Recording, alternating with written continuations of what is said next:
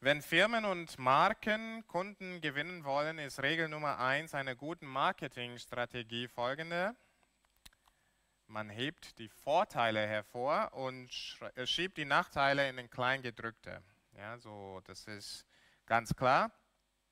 Immerhin weisen Sie darauf hin, wenn man sich die Zeit dafür nehmen will, die zehnseitigen Geschäftsbedingungen zu lesen.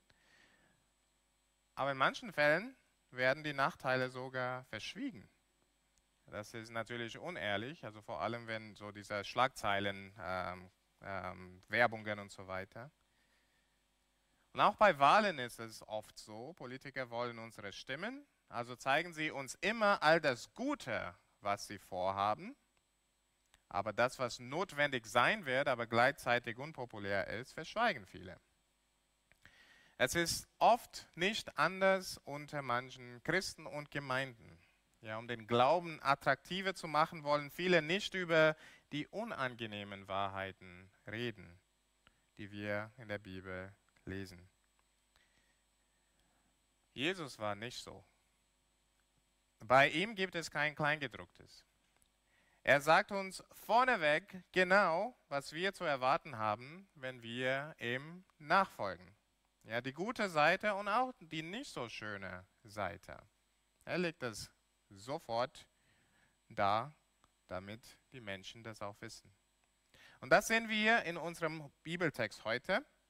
Wir werden heute ausnahmsweise außerhalb unserer Predigtreihe sein. Ähm, also wir sind normalerweise bei 2. Mose zurzeit, aber heute, weil eben ein besonderer Sonntag ist, ähm, machen wir äh, eine andere Stelle und das ist Matthäus 8, die Verse 18 bis 9, Vers 9. Eine längere Stelle. Wir werden nicht im Detail das Ganze anschauen, ähm, aber dieser Text hat uns viel zu lehren über Nachfolge. Und es fängt mit, äh, also es fängt damit an, dass Jesus sagt, Nachfolge ist schwierig. Nachfolge ist schwierig. Jünger sein Jesu ist keine leichte Kost. Ja? Also Jesus hätte bei den Marketingstrategien unserer Zeit gescheitert. Ja? Menschen kommen zu ihm und er sagt, es wird schwierig sein. Es ist nicht leicht. Aber was wir auch gleichzeitig sehen, ist, dass es sich lohnt. Am Ende lohnt es sich. Ja, die Vorteile überwiegen weit wenn wir alles gehört haben am Ende von unserer Zeit zusammen heute, werden wir sehen, das Beste, was wir tun können, ist Jesus nachzufolgen. Trotz Schwierigkeiten, die das mit sich bringt. Lass uns ähm, also zu dem Text kommen. Das erste, die, erste, die erste Abschnitt ist, äh, äh ist die Verse 18 bis 22 und hier sehen wir, Jesus nachzufolgen ist sehr anspruchsvoll. Jesus nachzufolgen ist sehr anspruchsvoll. Ich lese Kapitel 8, die Verse 18 bis 22. Als aber Jesus die Menge um sich sah, befahl er, hinüber ans andere Ufer zu fahren. Und es trat ein Schriftgelehrter herzu und sprach zu ihm, Meister, ich will dir folgen, wohin du gehst. Jesus sagt zu ihm, die Füchse haben Gruben und die Vögel unter dem Himmel haben Nester, aber der Menschensohn hat nichts, wo er sein Haupt hinlege. Und ein anderer unter den Jüngern sprach zu ihm, Herr, erlaube mir, dass ich zuvor hingehe und meinen Vater begrabe. Aber Jesus spricht zu ihm, folge du mir und lass die Toten ihre Toten begraben. Jesus hatte viele Menschen um sich herum. Ja, das war häufig so.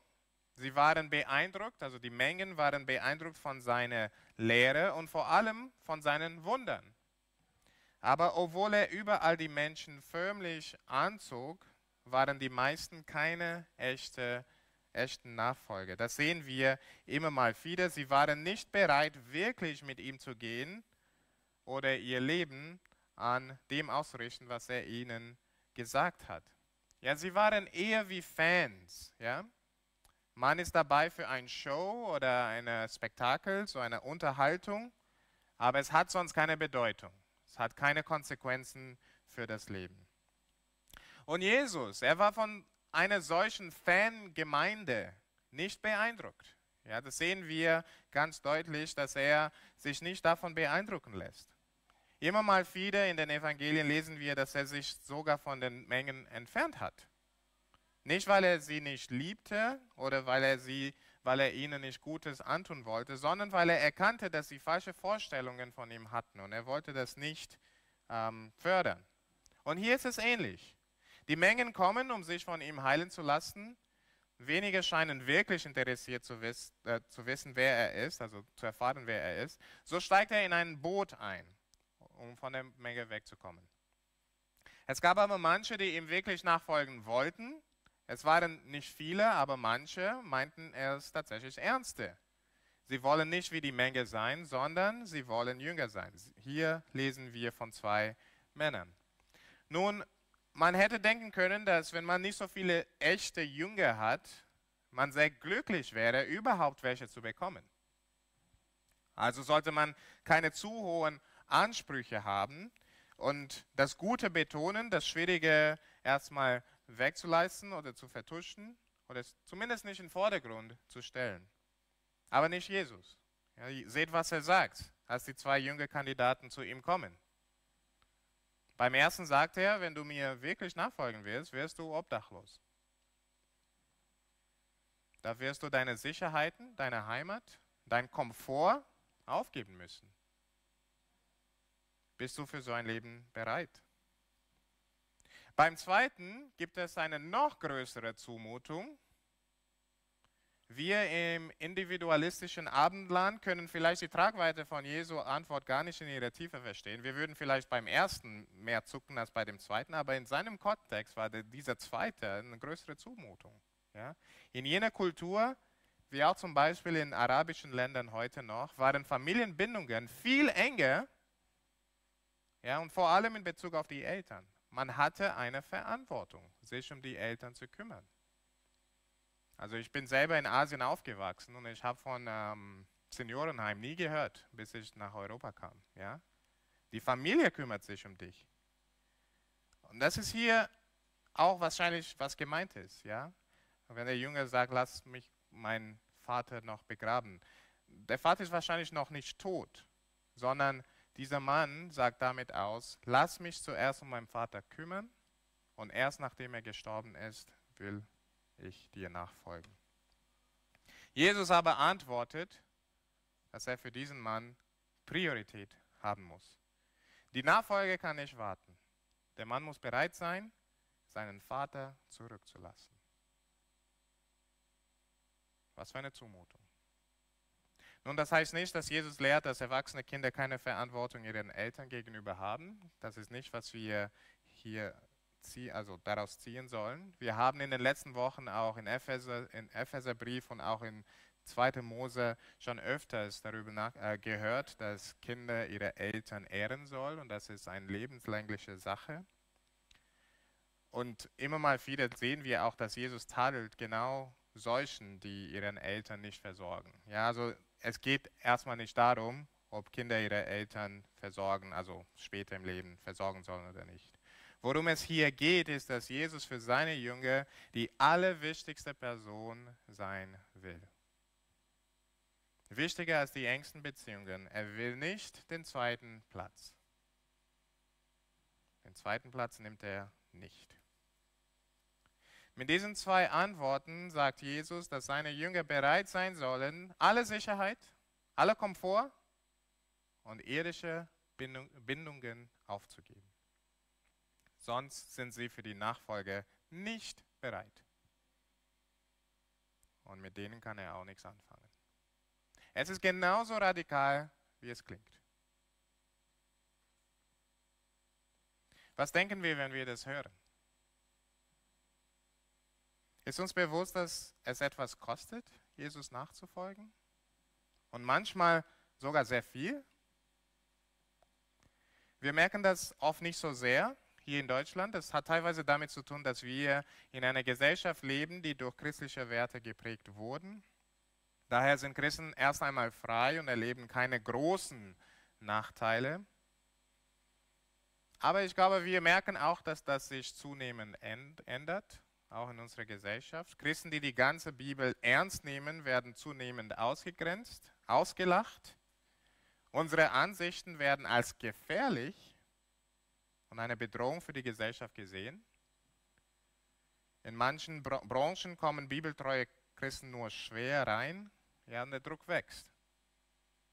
Und auch innerhalb von Familien und Verwandten geschieht das. Ich habe in letzter Zeit hier in der Gemeinde häufig Berichte von Menschen aus der Gemeinde gehört, die viel Druck von ihren Familien und Verwandten erlebt haben, als sie sich entschieden haben, sich taufen zu lassen zum Beispiel oder diese Gemeinde anzuschließen. Und das erleben längst nicht nur die Flüchtlinge unter uns. Das habe ich von Deutschen auch gehört. Ja. Es ist oft so, wenn Leute Horoskope lesen, wenn sie an die Kraft des Universums glauben oder auch an Karma, wenn sie sich öffnen für Buddhismus und so weiter, das ist kein Problem. Aber wenn sie sich zu Jesus bekennen und wenn sie eine Gemeinde anschließen wollen, die die Bibel sogar ernst nimmt, da gibt es Gegenwind. Unser Kanzler Olaf äh, Scholz sprach im Hinblick auf den Ukraine-Krieg von einer Zeitenwende. Ich glaube, wir erleben derzeit auch geistlich eine Zeitenwende. Christen in Deutschland müssen sich zunehmend zwischen der Welt und Gott entscheiden. Zwischen der Familie und den Freunden und Jesus. Zwischen Komfort und dem Kreuz. Zwischen Sicherheit und Druck. Zwischen einer allgemeinen Religiosität und bewusster Nachfolge.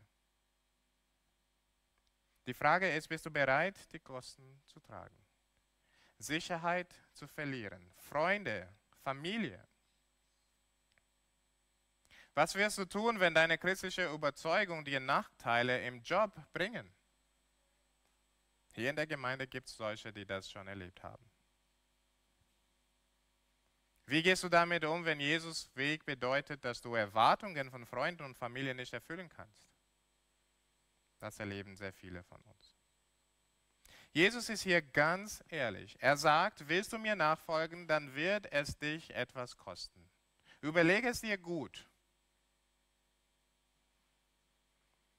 Die Frage, die wir uns stellen müssen, ist, lohnt es sich überhaupt? Lohnt es sich überhaupt? Ja, auf alle Fälle. Auf alle Fälle. Damit kommen wir zum zweiten Teil der Predigt und der ist der richtig lang, längere Teil inmitten dieser Textes. Das sind drei Geschichten und wenn wir die schnell drüber lesen würden, ähm, übersehen wir vielleicht die Verbindung von diesen Geschichten zum Thema von Nachfolge. Ja?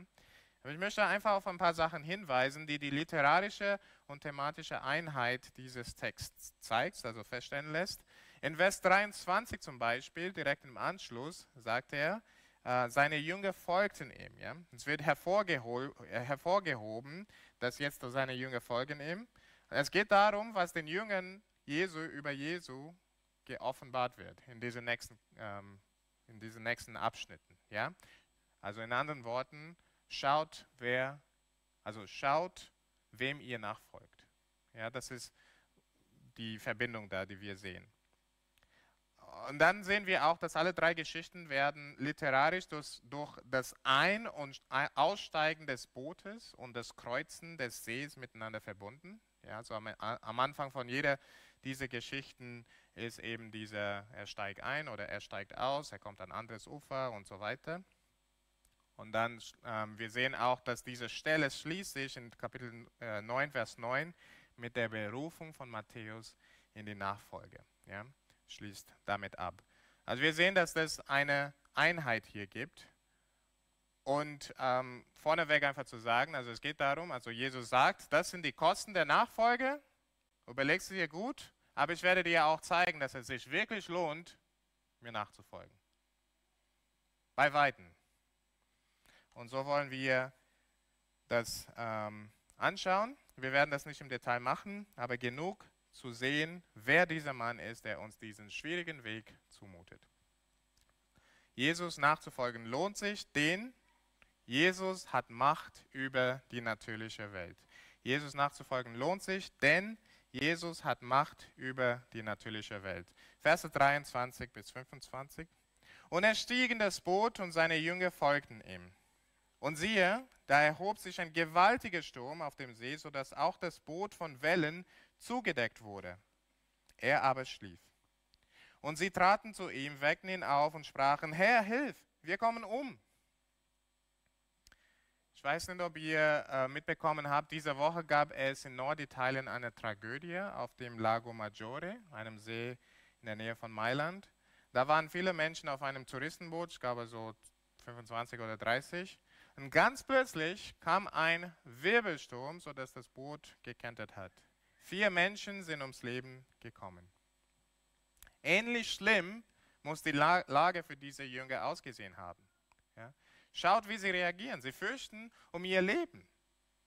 Und da sind Fische dabei. Ja? Also nicht Touristen oder so. Diese Leute kannten das Meer. Die kannten es, wie es geht, wenn ein Sturm kommt auf dem See. Aber so schlimm muss es gewesen sein, dass sie auch um ihr Leben bangen. Sie rufen zu Jesus um Hilfe. Ich weiß nicht genau, welche Art von Hilfe sie erwartet haben, aber sicherlich nicht das, was er gleich machen wird, weil sonst werden sie nicht verwundet am Ende. Aber auf alle Fälle rufen sie um Hilfe und die Hilfe kommt. 26 und 27. Da, da, sagt er, Jesus zu ihnen, ihr Kleingläubigen, warum seid ihr so furchtsam? Und stand auf und bedrohte den Wind und das Meer. Da wurde es ganz stille. Die Menschen aber verwunderten sich und sprachen, was ist das für ein Mann, dass im Wind und Meer gehorsam sind? Ja, sie waren verwundert. Und wir wären es auch gewesen, wenn wir dabei gewesen wären. Menschen können Wind und Wellen nicht gebieten. Wenn du daran zweifelst, probier das beim nächsten Gewitter mal aus. Es wird nicht klappen. Aber dieser Mann ist besonders. Er bedroht das Meer, die Wellen, den Wind und sie werden ganz still. Genauso wie wenn ein Lehrer den Tumult in einer Klasse mit einer klaren Aussage beendet. Die Wellen und Winden, die so stark, so mächtig für uns sind, sind wie kleine Kinder für ihn. So viel Autorität und Kraft steckt hinter seiner Stimme, dass sie selbst der Natur Ehrfurcht und Respekt einflößt. Das ist übernatürlich. Die Jünger erinnerten sich vielleicht daran, dass im Alten Testament nur einem so eine Macht zugesprochen wird, und zwar Gott selbst. In Psalm 107, da könnt ihr später lesen, da gibt es so einen Fall, ja, wo äh, Menschen auf dem See gehen und da kommt ein Sturm und wer rettet sie? Gott.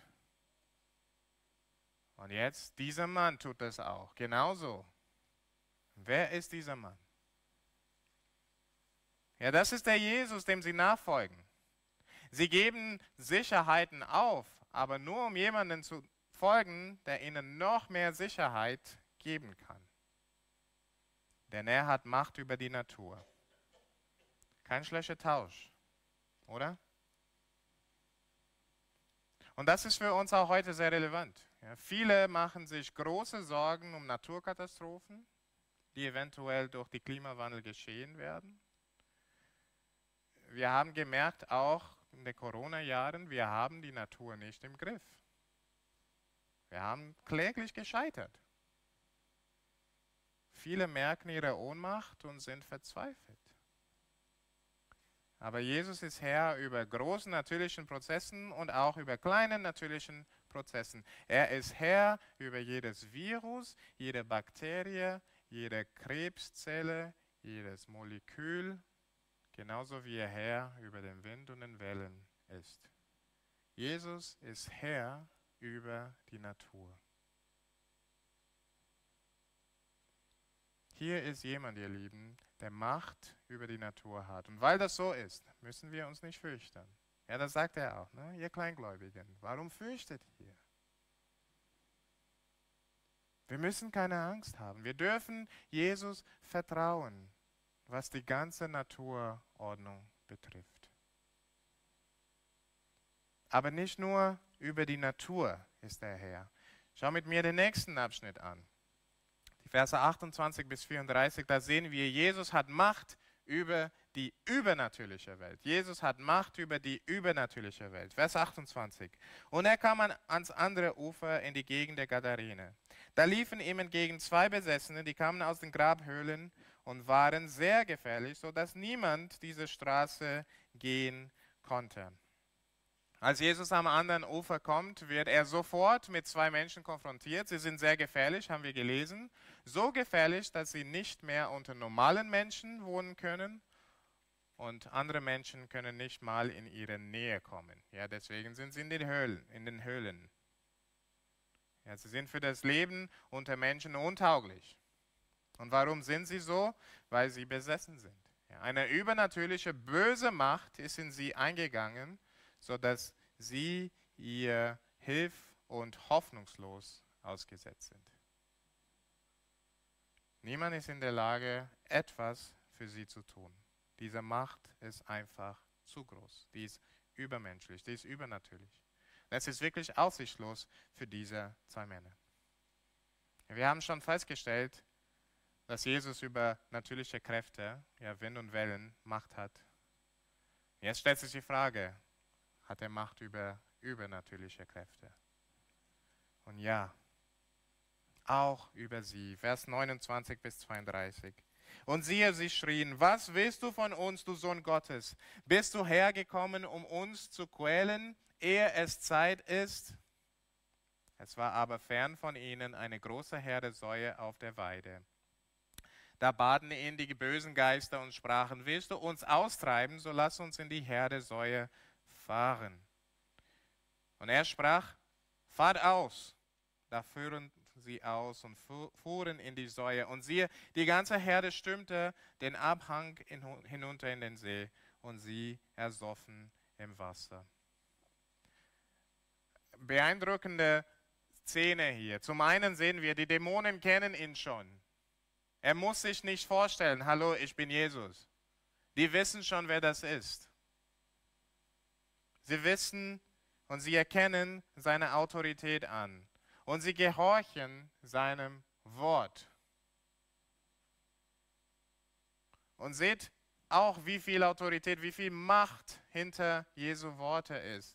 Wir lesen hier, dass eine große Herde war, in die die Dämonen gefahren sind.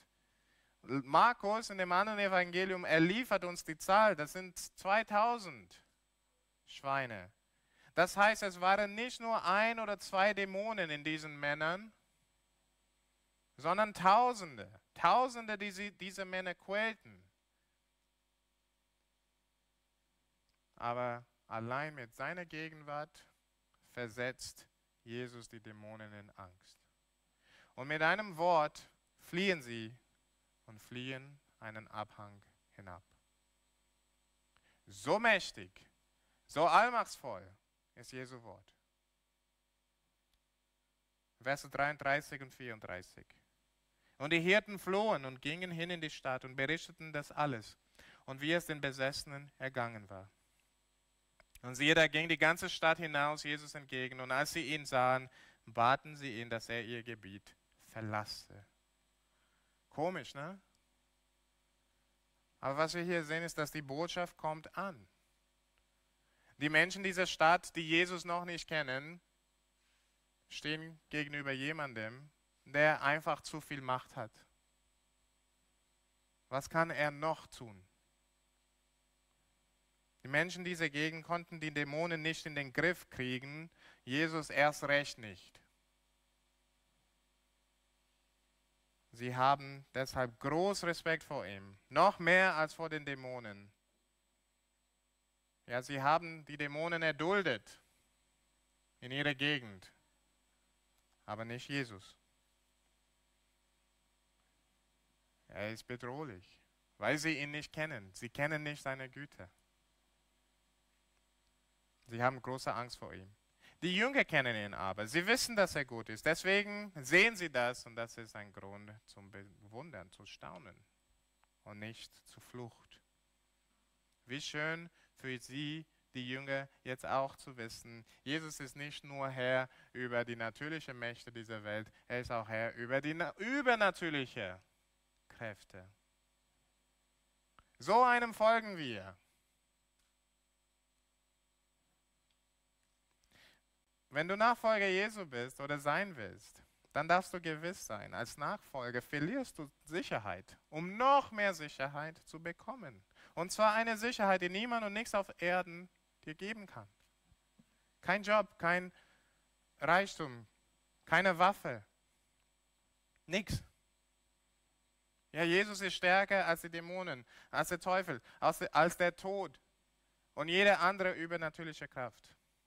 Es lohnt sich, ihm nachzufolgen.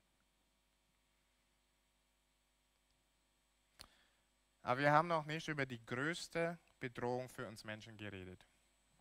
Das ist die Bedrohung durch die Sünde. Ja? Das ist das Thema im nächsten Abschnitt. Und warum ist das die größte Bedrohung?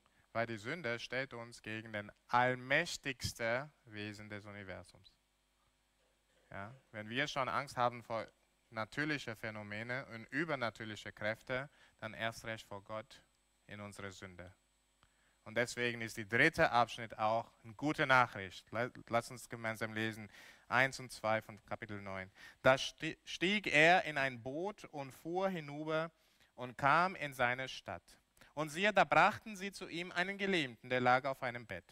Als nun Jesus ihren Glauben sah, sprach er zu dem Gelähmten, sei getrost, mein Sohn, deine Sünden sind dir vergeben. Jesus hat Macht, Sünden zu vergeben.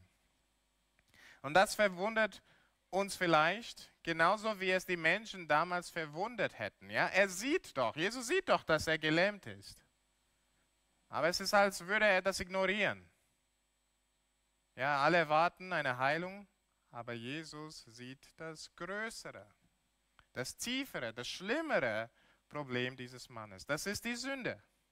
Die muss unbedingt weg, weil die Sünde Menschen ewig von Gottes Güte trennt.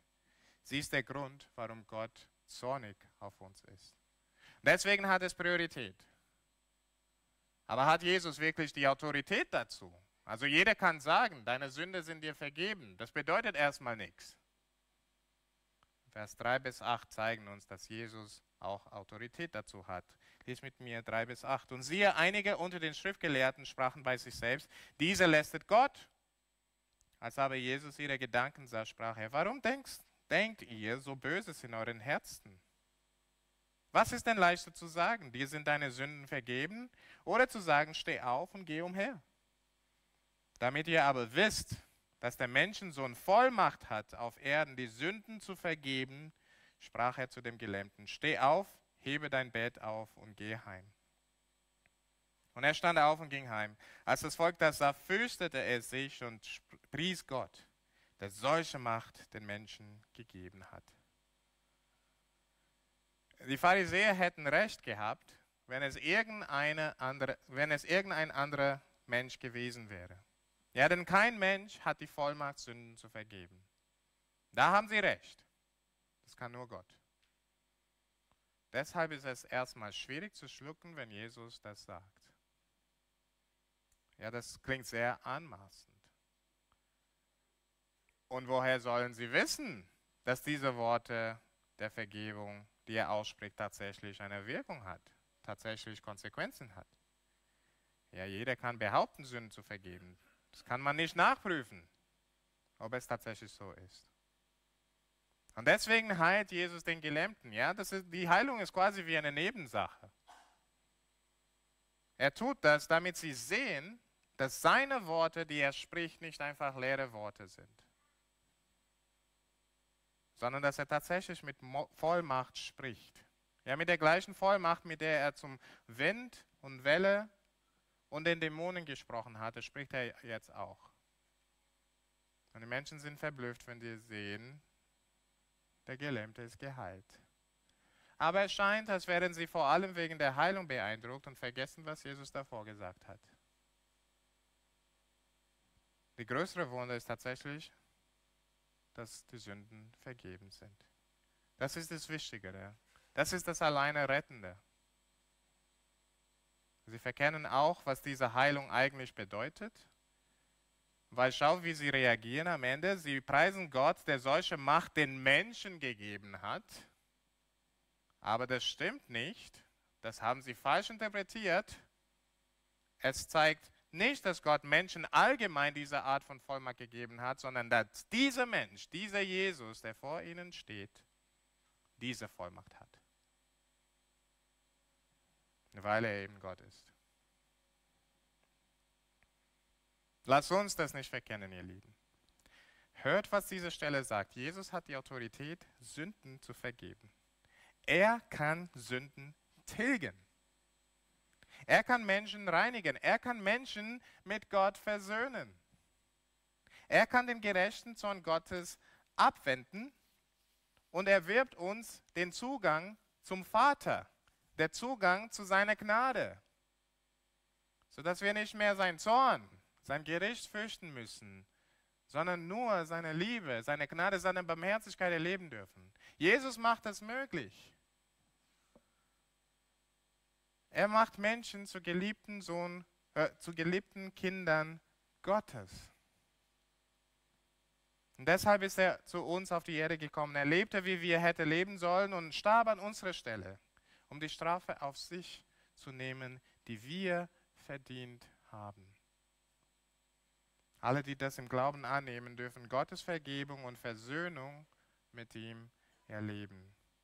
Und Jesus ist auch auferstanden, um uns ewiges Leben zu geben, damit wir jetzt und für immer den überschwänglichen Reichtum seiner Gnade durch seine Güte, also Gottes Gnade durch seine Güte gegen uns in Christus Jesus erfahren. Ja, diese Worte lesen wir in Ephesus 2.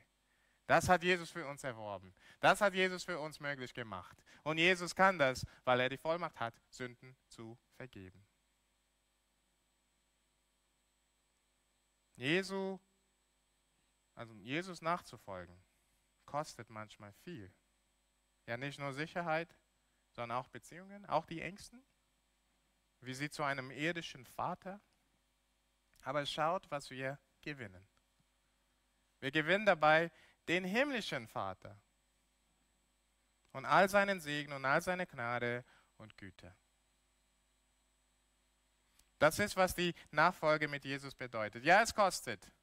Und es kann alles kosten, was der Welt wertvoll ist. Aber bedenkt, was wir gewinnen. Eine unvergängliche, ewige Sicherheit durch einen Herrn der Vollmacht über die Natur, der Vollmacht über übernatürliche Wesen und der Vollmacht hat, Sünden zu vergeben und uns mit Gott zu versöhnen. Ja, es lohnt sich, Jesus nachzufolgen. Es ist also kein Wunder, was wir im letzten Vers unseres Textes heute sehen. In Vers 9 lesen wir, und als Jesus von dort wegging, sah er einen Menschen am Zoll sitzen, der hieß Matthäus, und er sprach zu ihm, folge mir. Und er stand auf und folgte ihm. Jesus ruft in die Nachfolge. Das ist, was wir hier sehen. Jesus ruft in die Nachfolge. Ähm, Zöllner wie dieser Mann hier genossen ein komfortables Leben ja, und waren in der Regel reich.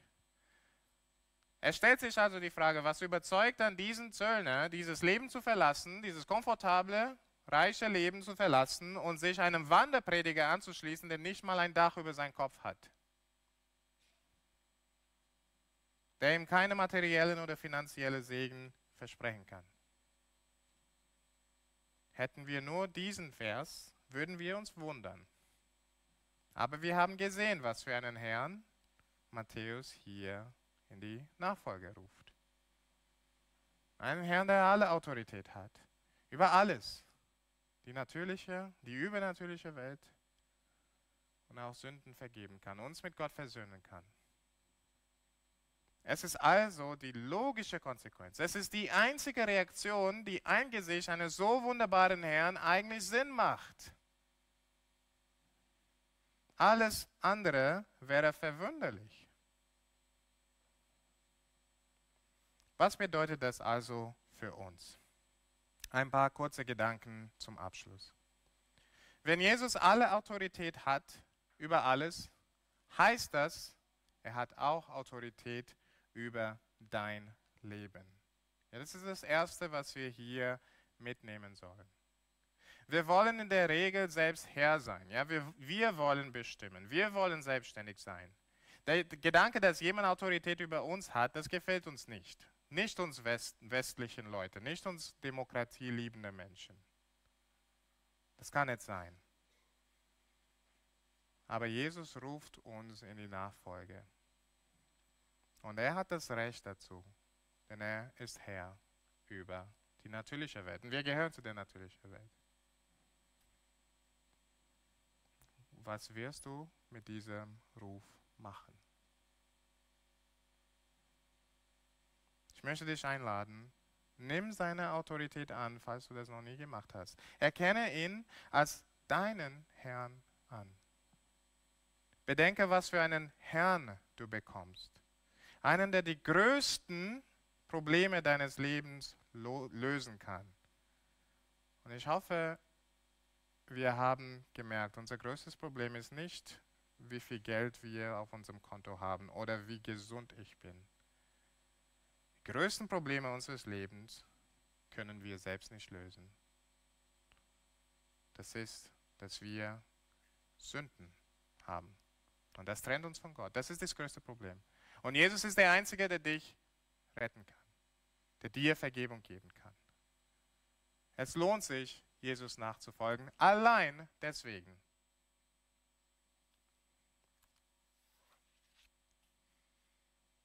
Für viele von uns Jesus ist dein Herr.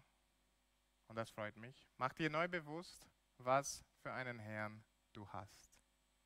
Er hat alle Macht und Autorität über die natürliche und übernatürliche Welt. Ja, das bedeutet zum einen, dass er alle unsere Umstände in der Hand hat und kann die schwierigen Umstände wenden. Er kann uns zum Beispiel von Krankheiten heilen, wenn er will denn er ist Herr über die Natur. Er kann uns vor Katastrophen schützen, denn er ist Herr über die Natur. Wir dürfen also für Heilung, für Linderung von Leid und ähnliches im Vertrauen beten. Wir dürfen das. Nun, es muss uns auch klar sein, er hat nicht versprochen, dass er das immer tun wird. Ja, das müssen wir auch hören nicht mal als Jesus auf der Erde war, hat er alle geheilt. Ja, wir haben diese Vorstellung, dass Jesus alle geheilt hat. Nee, das stimmt nicht. Ja, lies nochmal nach. Der ist weggegangen oft, obwohl es andere Leute gab zu heilen. Er verspricht nicht allen Heilung. Es ist falsch also, wenn Menschen diese Erwartung, auch Christen, erwecken ja, dass Jesus immer heilt. Ja, das führt viele zu Glaubenskrisen, weil sie das nicht erleben. Und ich möchte ganz deutlich sagen, Jesus verspricht das nicht allen. Der Punkt aber ist, dass er kann. Und wir dürfen dafür beten. Und wenn er das nicht tut, ist nicht, weil er keine Kontrolle dann mehr hat, sondern manchmal lässt Gott schwierige Umstände zu, weil er damit auch etwas Gutes vorhat. Ja, er will damit zum Beispiel unser Charakter verändern, unser Vertrauen stärken, unsere Hoffnung auf die Ewigkeit richten. Er hat unterschiedliche Gründe, das zu machen und manchmal können wir das nicht ergründen. Der Punkt ist aber, er kann heilen und wenn er das nicht tut, oder er kann irgendwelche schwierige Umstände wenden, wenn er das nicht tut, hat er irgendwas Gutes vor. Das ist, was wir zuerst mitnehmen können. Zweitens, Jesus ist stärker als die übernatürliche Welt. Das heißt stärker als alle Mächte, die sich gegen seine Jünger stellen. Alle Angriffe des Bösen, alle dunklen Mächte. Viele Christen und gibt manche auch hier in der Gemeinde, die haben vielleicht einen Hintergrund in der Esoterik zum Beispiel und haben Angst, dass diese bösen Mächte noch Kraft über sie haben. Es ist eine existenzielle Angst. Das bereitet sie viel Kummer. Sollte das auf dich zutreffen, höre bitte diese Worte. Jesus ist größer. Jesus ist größer als diese Mächte. Wenn du zu ihm gehörst, wie könnte er erlauben, dass sein Besitz von dem Feind noch beherrscht wird? Die bösen Mächte können nicht mal seine Gegenwart erdulden, haben wir gesehen. Viel weniger werden sie sich mit seiner Gegenwart in uns arrangieren. Jesus teilt nicht seinen Besitz mit anderen. Du bist sicher mit Jesus Christus. Du hast keine Dämonen in dir. Du bist Gottes Besitz. Du bist Jesu Besitz. Drittens, weil Jesu Autorität hat, deine Sünden zu vergeben, versöhnt er dich mit Gott. Du musst Gottes Zorn nicht mehr fürchten. Auch viele Christen leiden noch unter der Scham oder ähm, der Gedanke, dass sie vielleicht noch verdammt sind. Ja, wenn du in Sünde in deinem Leben siehst, verdammst du dich oft. Bitte Blick auf zu dem Herrn. Er hat Autorität zu vergeben und tut das gerne. Und jeder, der zu ihm kommt und sagt, vergib mir, Herr, er tut das. Wir müssten das nicht zweifeln, anzweifeln. Er hat die Autorität dazu. Bist du wirklich sicher unterwegs als sein Jünger? Blick auf zum Herrn. Ja, nicht hin selbst, sondern Blick zum Herrn. Er vergibt und kann vergeben. Du bist sicher mit Jesus. Viertens und letztens, weil Jesus alle Autorität hat, kann nichts seine Pläne für seine Kinder, für seine Jünger durchkreuzen. Nichts. Er kann und wird mit dir erreichen genau das, was er vorhat. Und er kann das tun, weil er alle Macht und Autorität hat. Das bedeutet, dass schwierige Umstände dich niemals verunsichern müssen. Die Nachfolge bringt mit sich zwar manche Schwierigkeiten, das haben wir heute gesehen und darüber nachgedacht. Und Jesus ist da ganz ehrlich, der versteckt da nichts.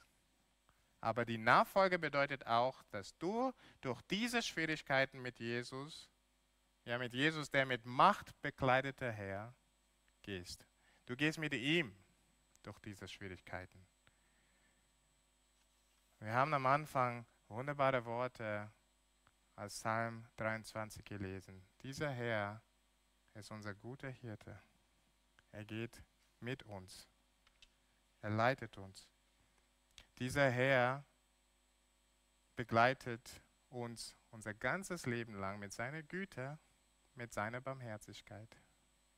Er geht mit uns durch das finste Teil,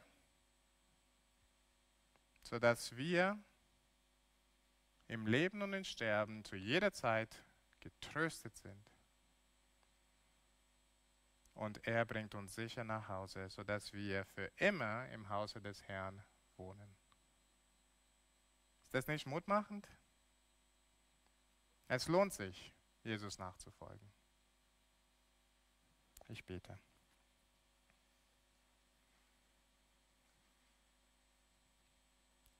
Vater, wir merken, nicht nur in dieser Stelle, aber auch oft in unserem Glaubensleben, dass Nachfolge kostet. Und manchmal tut es uns schwer, dir zu vertrauen. Bitte lass die Worte, die wir heute gelesen haben und gehört haben, unser Vertrauen neu stärken, unser Blick neu auf Jesus zu richten und in ihm wirklich demjenigen zu sehen, der alle Macht, alle Vollmacht, alle Autorität hat. Ermutige du uns in unserer Nachfolge, Herr, und überzeuge uns nochmal, dass die Nachfolge sich lohnt, trotz Schwierigkeiten